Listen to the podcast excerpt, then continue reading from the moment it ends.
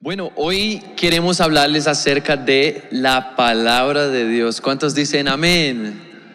Amén. No, pero quisiera pues de pronto hablar de una manera diferente acerca de lo que creemos que ha hecho el Señor en nuestras vidas. ¿Cuántos estuvieron el sábado pasado? Levanten sus manos así. ¿Fue especial, sí o no? Fue muy tremendo y también poder escuchar algunos testimonios, algunas cosas que el Señor ha hecho. Bienvenidos. Eh, como que impactó nuestros corazones y de pronto pensé, bueno, ¿por qué no traemos a algunos de, de, de nuestros líderes para escuchar un poquito acerca de cómo el Señor los alcanzó? Ah, creo que faltó Saida también. Saida. A ver, ¿podemos dar un aplauso Señor por la vida de Saida? Pues creo que no escucharon. Eh, ¿Podemos dar un aplauso Señor por la vida de Saida también? Amén, gracias. bueno, eh, entonces quisiera escuchar un poquito acerca de, de, la experiencia de ustedes. Bueno, cómo conocieron a Jesús, qué hizo el Señor en sus vidas, por qué están aquí, por qué empezaron una célula. Básicamente vamos a cubrir un poquito de todo. Entonces, pues vamos a empezar por el primero que está ahí, que quiere hablar, se ve, se nota. Eh, Soltero, aprovecha. Hola, pastores, ¿cómo van? Hola, somos uno, ¿cómo va todo? Esto no está libreteado, perdón, no sé qué voy a decir. bueno, Cufio, eh, ¿hace cuánto estás en la iglesia? ¿Cuándo llegaste? ¿Cómo llegaste? ¿Cómo conociste a Jesús? Bueno, llegué um, aquí a casa hace 12 años. Me ganó un líder que debe estar por acá, José Amaya. ¿Dónde está José Amaya? Hola, José. Uh. Ahí está, ahí está. Si él me a ganó. Ver, a ver, sea, levántate un momento, José, porfa. ¿Será José. que podemos dar un aplauso al Señor por su vida? Un líder entonces que te invitó. ¿En dónde? ¿Cómo, cómo? Estudiamos en la misma universidad, estábamos en el mismo salón. Y bueno, yo siempre veía a José al principio. José era, bueno, no va a, no va a decir mucho, pero José era, es muy pilo. Y eh, siempre era como de rumbas, no sé qué. Yo, bueno, severo, éramos como del parche. y después yo vi que de un momento a otro el man cambió completamente. Y yo decía, este man está todo raro, habla diferente, ya no dice groserías, ¿qué le hicieron?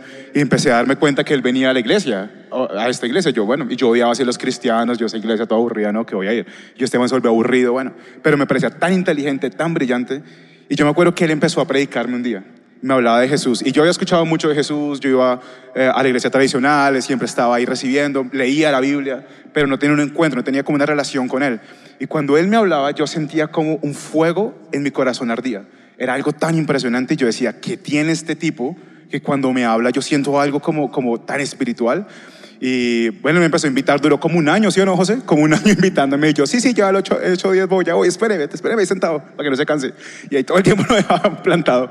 Cuando ya eh, Dios me habló, Dios, un, bueno, una noche, como en un tiempo que ha pasado de quebrantamiento en mi corazón y, y como de decepción amorosa, empecé a orar al Señor y decirle, Señor, como haz algo en mi vida, quiero escucharte. Y creo que fue de las primeras veces que escuché la voz de Dios en mi cuarto, orando, leyendo. Eh, pues orando porque no oraba mucho, no sabía. Y me acuerdo que lo vi, él llegó a una convención de enero. El último día era el sábado, es abierta la convención. Y él me dijo, ¿quieres venir a la iglesia? Vamos de una. Y yo, bueno, pues vamos a ver a esa gente toda aburrida, como yo me los imaginaba con faldas largas, con pelo así, todo paila. Yo, no, vamos a ver cómo está la gente allá. Cuando empecé a ver gente jóvenes así, re bacanos como los que están aquí hoy, todos severos, todos bacanos. Y yo, no, esta gente está muy, muy chévere. La música me pareció severa. Generación 12 me pareció lo mejor de la vida, obviamente. y, creo que ese fue como de mis primeros encuentros. Ya después tuve un encuentro personal con Jesús que cambió mi vida. De venir a la iglesia no te garantiza en conocer a Jesús, tener la salvación. Después tuve un encuentro sobrenatural, pude verlo, pude conocerlo. Y cuando uno se, encuentra con Jesús, jamás puede seguir con su vida. Cambió completamente quién soy. Y bueno, ahora hago parte del equipo de los pastores Sara y Lau. Yo estoy... Bueno, eh, eso iba a decir también, pues, un tiempo atrás el Señor nos direccionó a, a subir a Sergio y a, a Sergio a Paula, su esposa, y a Cufino también a nuestro equipo. Entonces ellos recién han llegado a nuestro equipo y tienen pues el desafío de poder uh, seguir trabajando por el Señor, seguir creciendo, multiplicándose. Gracias, Kufi. Entonces, bueno, lo, lo, lo, que, lo que queda de una vez es el impacto que puede tener un líder en la vida de una persona, o aún más cuando nosotros llegamos y somos diferentes, ¿no? y a veces aún sin que, él, sin que él buscara hablar o algo así, pero Kufi decía que, que, ya se notaba la diferencia en su vida, en quién él era. Uh, Y eso es muchas veces nuestra, nuestro punto de conexión con muchas personas a las cuales vamos a predicar y vamos a llegar. Que nuestra vida hable aún antes de que nosotros lleguemos a predicar, ¿no? Ah, bueno, Sergio, Sergio está aquí también. Ah, a ver, recién ah, pues lo, lo subimos a nuestro equipo también. Y bueno, ¿cómo ha sido esa experiencia de estar en el equipo? ¿Cuánto, cuánto llevas? ¿Una semana? ¿Dos semanas? 15 días. 15 días. Llevamos 15 días, bueno, la verdad, eh, junto con Paula, después de ese domingo del encuentro de, de líderes, solo llegamos a la casa y le damos gracias al Señor porque Él ve en nosotros lo que aún ni nosotros veíamos. Yo recuerdo que con Pau siempre, ay no, tal persona severo que podría estar en el equipo de los pastores o tal otro. Pero muchas veces uno no se ve en ese lugar. Entonces como que el Señor nos sorprendía. eh, era un momento como de también de abrir eh, nuestra expectativa en cuanto al ministerio, porque esto nos reta, nos lleva a, a pensar más allá, a conquistar, a salir de nuestra zona de confort, porque pues sí estábamos un poco cómodos en el lugar en el que estábamos, estábamos dando fruto, estábamos creciendo, pero el Señor siempre quiere sacarnos un poco más allá. Y, y particularmente esta semana eh, eh, era nuestro primer discipulado presencial con los pastores. Entonces eh, estábamos súper motivados con Kufi, habíamos cuadrado llevar unas onces para compartir con todos. Paramos a comprar las ¿A, onces. cuán- a cuántos les gusta que lleguen a la célula los hermanos con comida? Bueno, gracias. Paramos a comprar las onces y en cinco minutos cuando volvimos nos habían roto la ventana del carro y nos habían sacado la maleta donde teníamos pues, los computadores con los que trabajamos y, otras cosas que teníamos allí. Y fue nuestra primera prueba, la verdad, fue una prueba de, de no preguntar por qué, sino para que el Señor eh, es, nos estaba permitiendo pasar por eso, porque eh, pues eran unos equipos costosos, nos ponía a pensar mucho y ahora qué vamos a hacer, yo tengo trabajo que entregar, eh, Paula estaba empezando también eh, a trabajar y ahí teníamos todas nuestras herramientas y yo llamé al pastor Lau y, y el enemigo de una quería robarme lo que el Señor iba a hacer ese día, yo le dije, pastor, no voy a ir, no vamos a ir, nos vamos a quedar acá, la policía llegó y recuerdo tanto que el pastor Lau me decía que no me dejara robar lo que el Señor iba a hacer. Y en ese momento como que tomamos la decisión con Pau de, bueno, despachamos a la policía y fuimos a- al discipulado. Allá llegamos, Paula lloró lo que no está escrito porque estaba disfrutando mucho eh, su iPad nuevo, llevaba 15 días de comprado, fue un regalo que, que le hicimos. Y, pero fue nuestra prueba de fe. Aparentemente son cosas materiales, aparentemente eh, es algo que, que se puede recuperar, pero en el momento fue el ataque frontal del enemigo eh, en contra de nosotros, en contra de, esta nueva etapa, en contra de lo que el Señor iba a hacer. Y cuando llegamos, la palabra que el pastor Alain compartió era lo que nosotros necesitábamos. Entonces, ha sido un tiempo eh, de mucha adrenalina estar en el equipo, de, de, de poder como abrir nuestra mente a lo que el Señor quiere, pero también de pasar nuestra primera prueba. Pero bueno, el Señor nos ha permitido disfrutarlo todo. Amén. Y bueno, yo te digo, Sergio, te lo he dicho y te lo digo otra vez que, que el Señor es nuestra herencia, nuestra recompensa. Y el que ha entregado todo por Jesús, nada le va a faltar, que es lo que dice la palabra, ¿no? Y ese día yo le dije, Sergio, vénganse para acá, no, dejen, no se dejen perder de lo que el Señor va a hablar esa noche con ustedes en la célula, en el discipulado. Y bueno, los que estuvimos ahí esa noche sabemos lo que sucedió y fue sobrenatural. Pero a veces sí vienen como cositas que pueden pasar para desanimarnos, para estrenarnos. Apenas habían entrado en el equipo y, y yo hablé con, habíamos invitado al pastor Alain que, estu- que estuviera el martes con nosotros en el discipulado. Y él estuvo y compartió una palabra tremenda. Y, y yo le dije, pastor, mira, eso pasó con mi discípulo. Él dijo, ah, bueno, ya los estrenó. Entonces, y, y quedó así re tranquilo. Y yo, bueno, ok. Eh, pero es como no, nosotros no nos aferramos ni, ni a eso ni a aquello, sino a la palabra de Dios y a lo que Él es para nosotros, a su llamado, ¿no? Y creo que muchos han visto a Sergio servir aquí en Tarima. ¿Alguien ya lo ha visto tocando el bajo ahí, sí? Y entonces, exactamente, fielmente. Ah, exactamente. Pablo, se fijó en él. Pues Cufín está enfocado en eso porque está en esa etapa, ¿no? Pero. Exactamente. Bueno, tenemos dos esquinas aquí. No, mentiras. Pero. Las esquinas proféticas aquí. No, y yo quería complementar que cuando uno se lanza a, a la conquista en algo nuevo, que Dios te direccionó, muchas veces si viene ese ataque del adversario y ahí uno tal vez empieza a cuestionar, Señor, pero ¿será que tú sí me mandaste? ¿Será que sí debía hacer esto?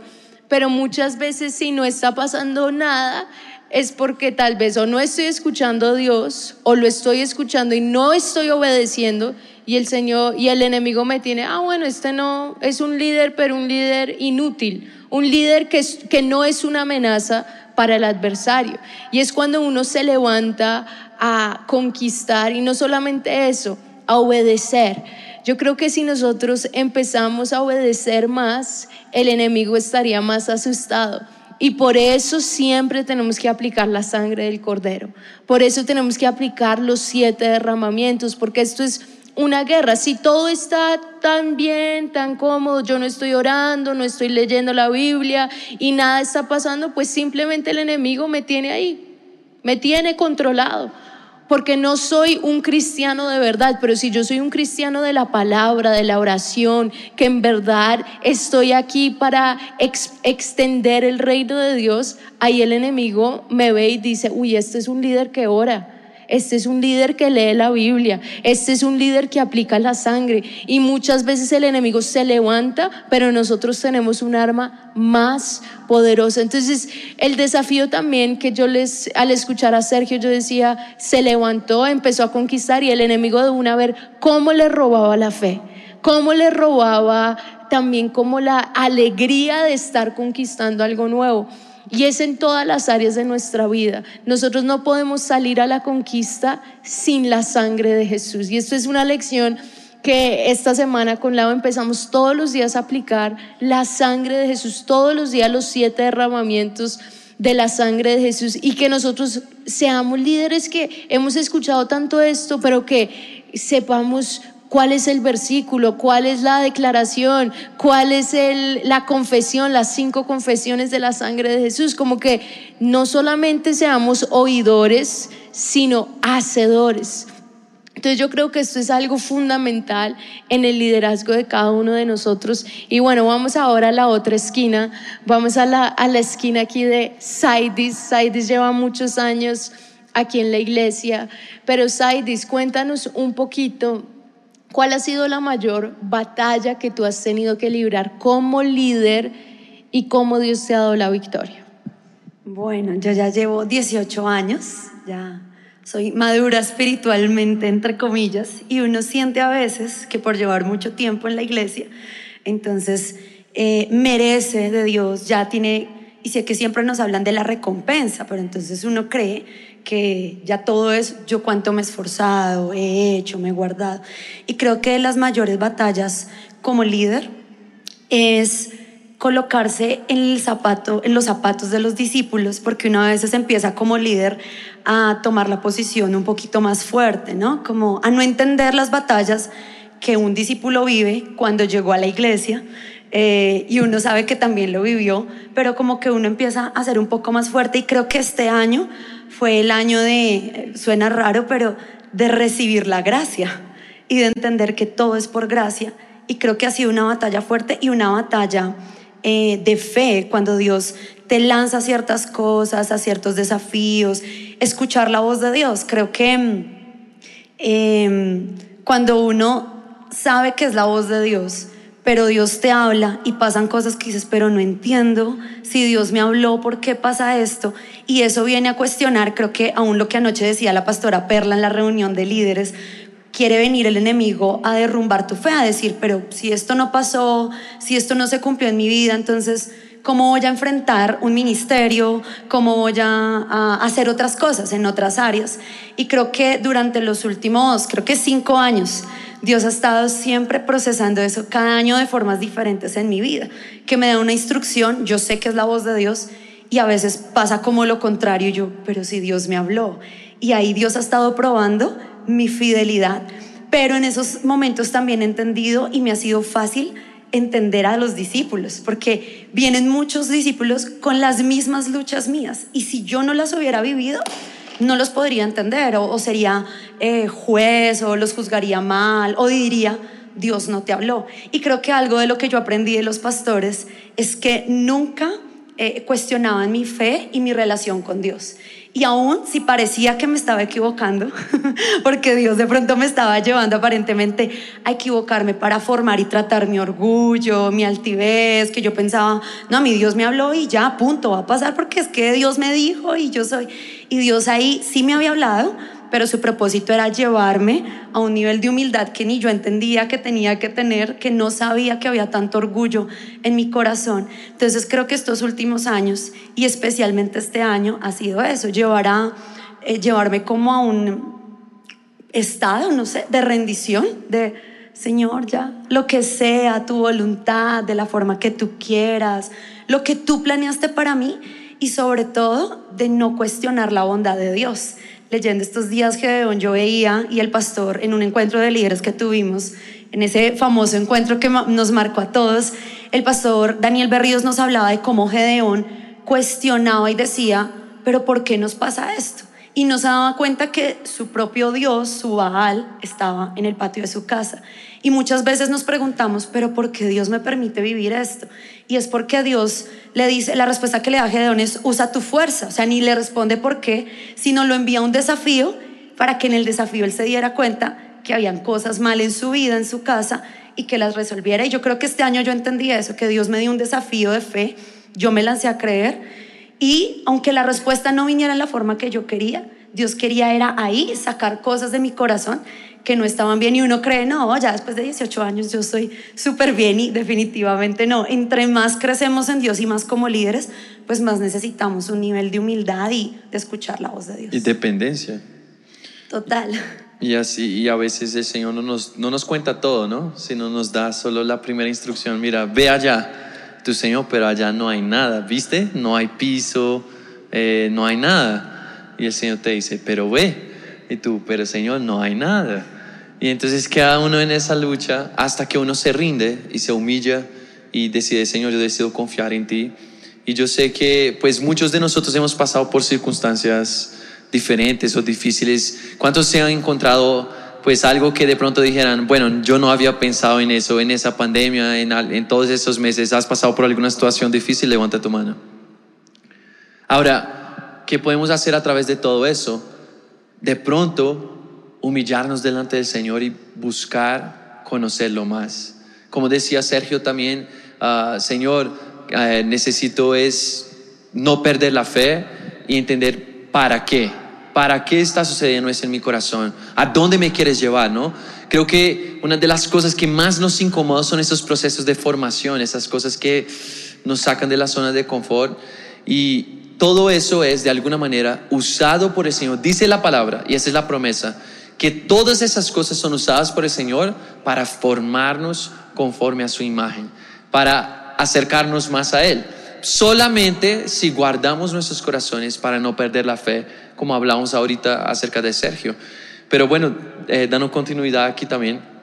a ver, Juanca, ah, la palabra también nos dice pues que debemos estar preparados para, para explicar a cualquier persona que nos pregunta acerca de nuestra fe, por qué creemos en lo que creemos, uh, por qué estamos aquí, por qué eres un líder aquí hoy, por qué todos los sábados estás aquí y es más, en la semana dedicas mucho de tu tiempo para conocer al Señor, para el ministerio.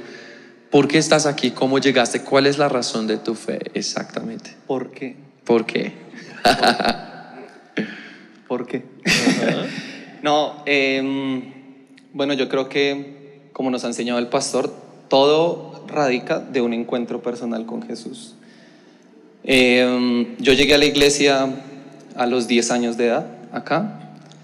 Había asistido por, pues, los años anteriores a la iglesia de mi abuelita, una iglesia de abuelitos, que me aburría mucho, que me quedaba dormido en las sillas y pues digamos que para mí la concepción de iglesia era aburrida. Y cuando me invitaron al Coliseo y veo a los jóvenes saltar y lo que sea Cufiño y la música y todo eso, pues yo pensé que no era una iglesia. Yo dije, uy, me dijeron que era una iglesia, pero me estaban mintiendo mis primos. Fueron mis primos los que me trajeron. Están aquí, José. No, mentiras. Unos primos que. Y mm, cuando yo llegué, eso me impactó. Y yo empecé a vivir una vida acá en la iglesia eh, cristiana, pero yo no había conocido a Jesús. Y fue hasta los 16 años que yo tuve un encuentro personal con Jesús. Yo pasé por varias cosas en, en, en mi adolescencia. Eh, algo que marcó mucho fue a los 11 y a los 13 años fui abusado y eso marcó mucho mi vida espiritual. Y cuando yo voy a un encuentro, eh, sano muchas cosas, siento que yo había sido sano en algunas áreas, pero que yo no conocía realmente a Dios. Y cuando me hacían la pregunta a los 15 años, 16 años, ¿por qué estaba acá? Pues estaba aquí porque había caído acá. No entendía por qué. Pero cuando tuve mi encuentro personal en la habitación de mi casa con el Señor, recuerdo que fue una noche y pasé como dos, tres horas ahí en la habitación donde el Señor habló a mi vida y me dio una profecía, que hoy todavía tengo por ahí el cuaderno, de lo que el Señor habló a mi vida, de lo que iba a hacer conmigo. Eh, yo desde ahí no volví a ser el mismo. Ah, recuerdo que a los dos meses eh, yo estaba en el Ministerio de los Pastores Miguel y Olga Morales, salimos a predicar eh, a un evangelismo en el Tintal y yo prediqué en ese evangelismo porque el cuentero se fue, la gente no se lo aguantó y se fue. Eh, y yo les dije, no, esperen, esperen, esperen, yo, yo soy el cuentero. Y cuando yo empecé, yo empecé a predicar, empezó a llover y la gente empezó a llegar más, más, la gente se quebrantó. Y era la primera vez que yo predicaba en público. Y yo le dije al Señor que toda mi vida iba a predicar porque entendía que Él era el que me llamaba. Y desde ahí yo empecé a ir a colegios, a universidades y a enfrentarme a profesores, a jóvenes que me hablaban acerca de, pues, del ateísmo, filosofía, en contra del cristianismo. Y yo empecé a prepararme solo con la palabra, con libros. Y yo estoy acá porque a mí nadie me puede decir que Dios no es real. Lo experimenté. Y es algo que la ciencia, es algo que ningún pastor, es alguien que nadie me va a poder decir porque lo viví. Y yo creo que muchos de nosotros no permanecemos en la fe porque no hemos experimentado al Dios de la fe. Pedro dice que el final de vuestra fe, la salvación de vuestras almas. Hay un final para esa fe porque vamos a ver a Cristo cara a cara y seremos transformados. Pero mientras tanto, la fe la sostiene la palabra y mi creencia en Cristo. Pero si no tengo una experiencia con ese Cristo, cualquier viento de doctrina o cualquier circunstancia me va a doblegar y va a hacer que yo me vaya, porque no hay una base, no hay un ancla, no hay un fundamento que me sostenga. Entonces yo estoy acá porque esa noche marcó mi vida.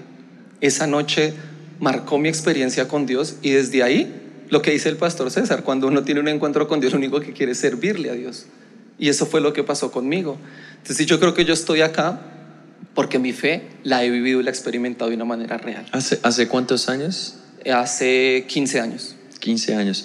A ver, ¿dónde, está, dónde están, están los ministerios de ustedes? Sí, ¿dónde está el ministerio de Juan y Majo? ¿Pueden levantarse? ¿Pueden levantarse un momento, porfa? Hace 15 años conociste a Jesús. Decidiste seguir a Jesús, ¿verdad? Sí. Y entonces, miren cuántas personas han sido fruto de esa decisión por Jesús. Pueden mirar atrás si no han visto. Podemos dar un aplauso al Señor por esos discípulos. Y sabemos, gracias, pueden sentarse. Todo lo que puede hacer la decisión de una persona, ¿no? De, de, seguir a Jesús, de amar a Jesús, de conocer a Jesús. Y bueno, yo sé que también no fue solo Juanca, sino que está Majito aquí. Uh, no sé qué le quiere preguntar. Hmm. no, yo creo que hay un, con Majito, pues muchos años, ¿no? Que nos conocemos. Y algo que yo he visto en la vida de Majito es cómo hubo un cambio en entender el Evangelio de una forma real. Y yo creo que se ajusta el verso, el justo por la fe vivirá. Y uno muchas veces no entiende, uno escucha, lee, pero ¿en qué momento, Majito, de pronto uno se acostumbra con, sí, no, soy cristiano, la cruz, pero ¿en qué momento el Evangelio, entendiste el Evangelio, entendiste como que fue una revelación y fue años después de ya estar en la iglesia? Cuéntanos un poquito cómo, cómo fue esto y qué es el Evangelio y qué es vivir, como dice la palabra, el justo por la fe vivirá. Amén. Bueno, primero creo que tenemos el privilegio de estar todos nosotros en una iglesia donde se predica siempre el Evangelio. Y yo creo que la vida de fe es un proyecto en común donde definitivamente cuando tenemos pastores que siempre nos guían a Jesús, el resultado es pues entender que Jesús es el mismo evangelio, él mismo es el mensaje. Y pues primero yo tuve el privilegio de tener una gran líder que todas sus células básicamente terminaban en Jesús. Eh, la pastora Sarita podía predicar sobre eh, ser libres del enojo y al final terminaba hablando de Jesús. Y yo creo que a mí eso me marcó mucho. Eh, siempre todo terminaba en Jesús y, claro, esto fue algo que aprendí primero de mi líder, lo vi también en casa, pero al crecer en un hogar cristiano, tanta familiaridad em, mataba un poco el conocer a Jesús, porque cuando de pronto uno crece estando tan cerca a algo, no tiene la imagen completa de ese algo, porque todo el tiempo está así. Entonces yo tuve mi encuentro fue a los 14 años. Yo soy la prueba de que después de uno ir como a cuatro encuentros puede suceder algo. Así que sigue perseverando si te envían a la próxima universidad de la vida, porque realmente yo creo que hay un momento para un encuentro, aunque uno quisiera que fuera la primera.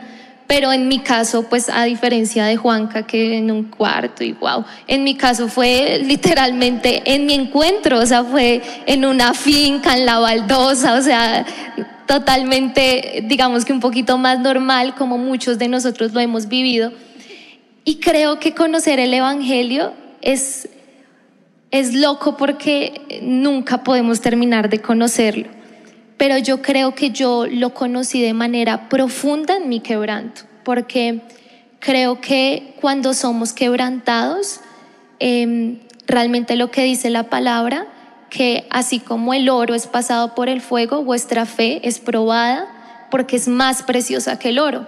Y creo que en el quebranto fue que nació eh, un entendimiento de que el Evangelio se trata de que esta vida no es, no es nada, o sea, de hecho es, es un abrir y cerrar de ojos.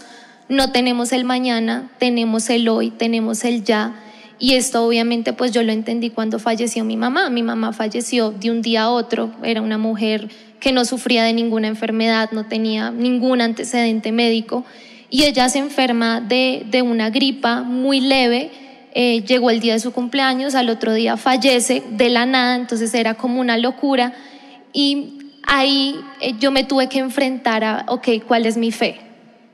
Realmente yo que creo, o sea, yo realmente creo en una eternidad, yo realmente creo que esta vida no es todo, yo realmente creo que eh, por precio fui comprada y entonces no me pertenezco, sino que siempre le pertenezco a Cristo y creo que el quebranto tiene algo precioso si ponemos la mirada en aquel que envía el quebranto por amor. Y yo creo que el Señor me quebrantó con mucho amor.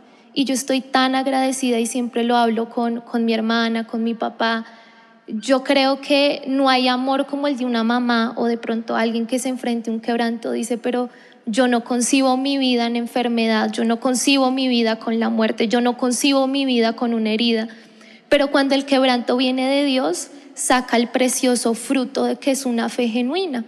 Y eso fue lo que básicamente viví. Yo, eh, por la gracia de Dios, porque esto es algo que no, no nace de las fuerzas de nadie, por la gracia entendí que el quebranto es un regalo de Dios para llevarnos a un nuevo nivel de fe. Y el Evangelio básicamente se resume en Jesús. Yo entendí que yo amaba a Jesús y por ende amaba el Evangelio porque Él es el mismo mensaje. Todo apunta finalmente a Él. Y como todo apunta finalmente a Él, entonces eh, digamos que mi, meta de vida es todos los días predicarme el Evangelio, que es por gracia fue alcanzada y por gracia voy a alcanzar a otros, pero también es, es entender que, que esta vida no es mía. O sea, yo creo que de las cosas más lindas que yo pude entender con, con el fallecimiento de mi mamá fue yo le pertenezco a Cristo y, y, hoy estoy acá, pero si mañana Él me llama, creo que viví para Él. Wow, démosle un aplauso al Señor. Y yo creo que todos tenemos que hacernos como un autoexamen de si yo verdaderamente conozco al Evangelio. Y el Evangelio es una persona, es Cristo. Y cuando mi mirada está en las cosas de este mundo y tal vez eh, estoy más preocupada por pues mi trabajo, lo que tengo que hacer aquí y no en lo eterno, tal vez mi mirada no está en él, porque cuando yo lo conozco a él, él murió por mis pecados, pero resucitó para que yo pueda tener vida eterna. El propósito del Evangelio no fue darnos nuestra eternidad aquí en esta tierra, pero darnos nuestra eternidad en Él. Cuando nuestra perspectiva cambia también de lo terrenal a lo eterno, yo empiezo a conocer mucho más eh, pues el Evangelio. Y yo creo que Dios usa muchas veces el quebranto para mostrarnos su amor y mostrarnos quién Él es. Entonces la verdad, uno en estos momentos, tal vez uno esté pasando por algo o uno conoce a alguien, no desprecien los momentos de quebranto, pero abracen, pasen los momentos de quebranto con Cristo, que es ahí que ustedes van a conocer el Evangelio. Amén. Amén. Y bueno, faltó Raúl. Um, Raúl, pues yo sé un poquito de la historia, pero quisiera que tú pudieras contar también, bueno, cómo conociste a Jesús, cómo fue pues, cuál es la experiencia que tuviste en tu familia y, y, cómo el Señor te llamó, por qué estás aquí hoy, por qué predicas el, el Evangelio. Bueno, gracias pastor. Yo conocí a Jesús a los 10 años. Un líder le predicó a mi hermano en el colegio y lo comenzó a llevar a la iglesia.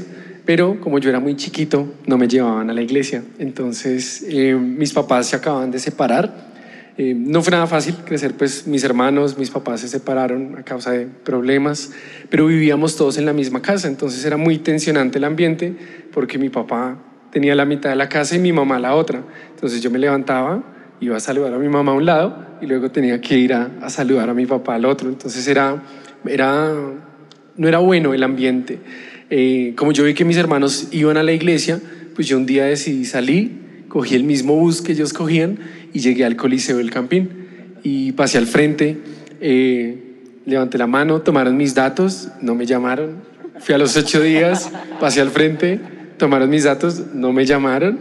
Y yo dije, bueno, hay algo que me atrae a este lugar. Y desde ahí yo comencé a conectarme y a conocer a Dios. Pero mi encuentro con Jesús fue a los 17 años. Yo eh, me fui a vivir a, otro país, el Señor me, abrió una, oportunidad, pedí un, crédito, salí del país, pero me encontré solo, aunque ya conocía a Cristo, eh, ya había escuchado de Cristo, había asistido a la iglesia, estaba involucrado en, los eventos de la iglesia, pero me encontré sin familia, sin amigos y sin iglesia. Ahí pude conocer a Cristo. En medio de pronto de esa eh, soledad, dije, bueno Señor, si tú realmente existes, yo te quiero sentir, porque me siento solo. Y me enfrenté a una depresión. Yo había comenzado a, tomar mucho y tomaba solo. Tenía 17 y contemplé el suicidio. Vivía en un piso noveno, en un apartamento. En ese momento, perdón,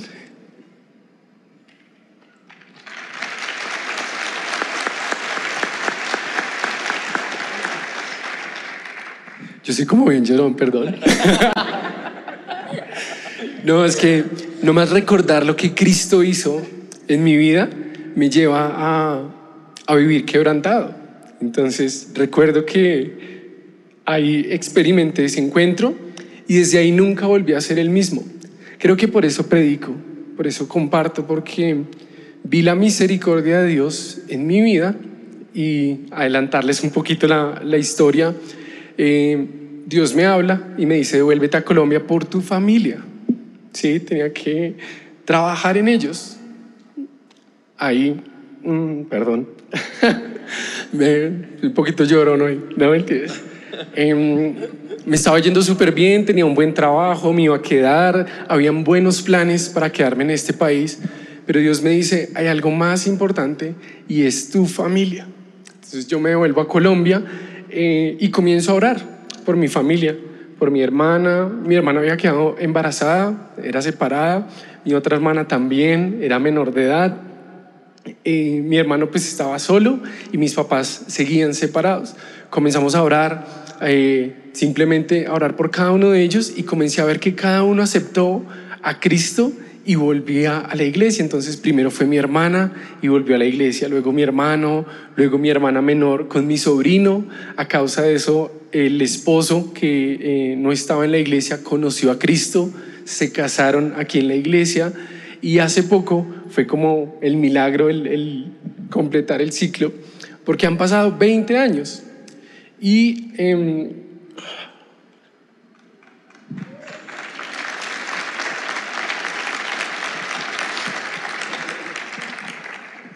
em, a principios de año le detectaron un cáncer a mi papá. No fue nada fácil el comenzar a, decir, bueno Dios, ¿cuál es el propósito con una enfermedad?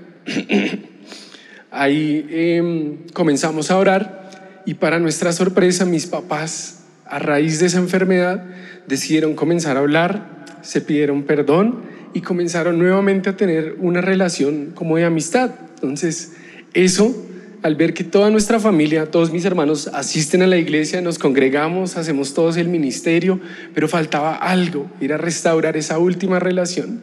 Y lo que parecía muerte, el Señor lo convirtió en restauración familiar. Ahora todos nos congregamos, estamos juntos y ver eso es lo que me llena y, me lleva a decir, Cristo es real. Han pasado 20 años desde que conocí de Cristo, pero hoy veo la fidelidad de Él. Eso, esa es un poco la historia. No, para, usted, para que ustedes tengan idea, yo hablando con Raúl que sobre la situación en la casa era impresionante porque él me decía que no se hablaban nada, o sea, no se dirigían la palabra, tenían que irse en carros separados, era, vivían en la misma casa, pero había una, una división en la casa. Entonces esta mitad era del papá, esta mitad de la mamá, y ni se miraban. Entonces imagínense el ambiente. Pero lo que es una persona, una persona que le entrega su vida a Dios, cómo cambia el rumbo, no solamente de él, pero de toda su casa. Y es lo que dice la palabra, yo y mi casa serviremos al Señor. Y yo creo que esa promesas para muchos de los que están aquí, que tal vez vivieron un divorcio de sus padres, que tal vez viven en una casa donde son los únicos que le sirven a Dios y medio que le están sirviendo a medias. Vean lo que Dios puede hacer cuando uno se entrega totalmente a Dios. Es cuando uno ve esto que uno dice, Señor, vale la pena servirte. Hoy no lo entiendo, hoy tal vez veo un desierto, pero si yo me rindo a ti, tú vas a restaurar mi vida, vas a restaurar mi casa, aún vas a usar una enfermedad para cumplir lo que mis ojos no podían ver. Y yo creo que hoy es día de eso, yo creo que Dios permite que nuestra fe sea alimentada al escuchar estos testimonios. Porque cuando uno escucha que Dios lo hizo con alguien, hay fe de decir, Dios lo puede hacer conmigo. Cuando tú escuchas que Dios puede sacar a alguien que estaba pensando que su vida no tenía propósito y ver lo que Dios ha hecho hoy, hay esperanza y Dios trae fe a nuestro corazón. Y yo creo que lo que el enemigo más intenta robar es la fe. Porque sin fe es imposible agradar a Dios. Tú necesitas tener fe para creer que Dios puede hacer un cambio en tu vida. Por eso yo creo que lo que el enemigo más ataca es nuestra fe. Porque si Él logra robar nuestra fe, logra robar que Dios haga lo que Él quiere hacer en nuestras vidas. Y Hebreos dice, y quiero terminar con eso, y enseguida voy a hacer algunos llamados diferentes, porque sentimos de parte del Señor de ministrar las diferentes necesidades que tenemos en ese momento. Pero Hebreos dice, aquel que cree en el Señor, o sea, el que tiene fe, debe entender qué es tener esa fe. Y son dos cosas. Número uno, creer que Él existe. y que Él es quien Él ser, ¿sí? Entonces, cuando dice creer que Él es, en el verso, está diciendo exactamente eso. Tú debes creer que Dios es quien Él dice que Él es. Si Él dice que es perdonador, Él te perdona. Si Él dice que es tu proveedor, Él va a proveer. Si Él dice que te ha sacado de las tinieblas a la luz, así lo hará, así lo ha hecho, ¿sí? Entonces, número uno, debes creer que Él existe, pero muchos creen que Él existe, ¿sí o no? Y entonces enseguida dice, y que Él es galardonador de aquellos que le buscan. ¿Entiendes eso? Que Él recompensa a aquellos que dedican sus vidas para servirle, para estar con Él. Así que quiero hacerte una invitación y voy a hacer diferentes llamados hoy.